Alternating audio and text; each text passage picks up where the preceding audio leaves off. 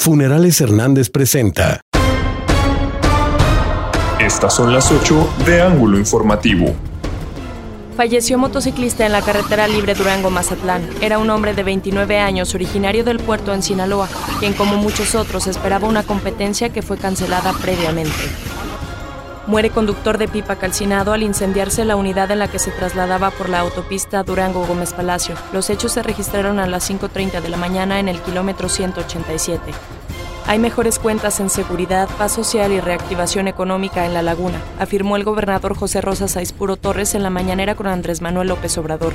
Ha disminuido la incidencia delictiva en todo Durango. Reconoce el aumento en suicidios y la búsqueda de estrategias para combatirlo aumentó la solicitud de atención psicológica derivado de la pandemia. Se abrió un espacio en el Hospital del Niño para dar consultas en este tema, admitió el titular municipal de salud, César Cardosa. Denuncia Rubén Escajeda, presidente estatal del PRI, agresiones por parte de militantes de la coalición Juntos Haremos Historia en contra de su candidata al quinto distrito se quieren victimizar los de la Alianza Va por Durango. Ellos fueron los que agredieron al equipo de los candidatos de Morena PT en el centro histórico, señaló el delegado presidente Otniel García. Ya presentamos denuncia ante la Fiscalía. Se registran problemas de logística en la aplicación de la segunda dosis contra COVID-19 de los mayores de 60 años en los módulos de vacunación.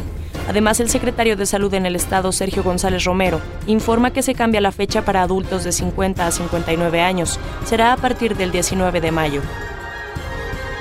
Arrancaron los debates del IEPC. Hoy los candidatos a diputados del quinto distrito resaltaron las propuestas de Daniel Hernández, quien enfatizó que personas de la tercera edad vulnerables no pagarán agua ni predial, así como que empresarios y comerciantes recibirán apoyos económicos bajo estricta transparencia. Corleone Pisa presentó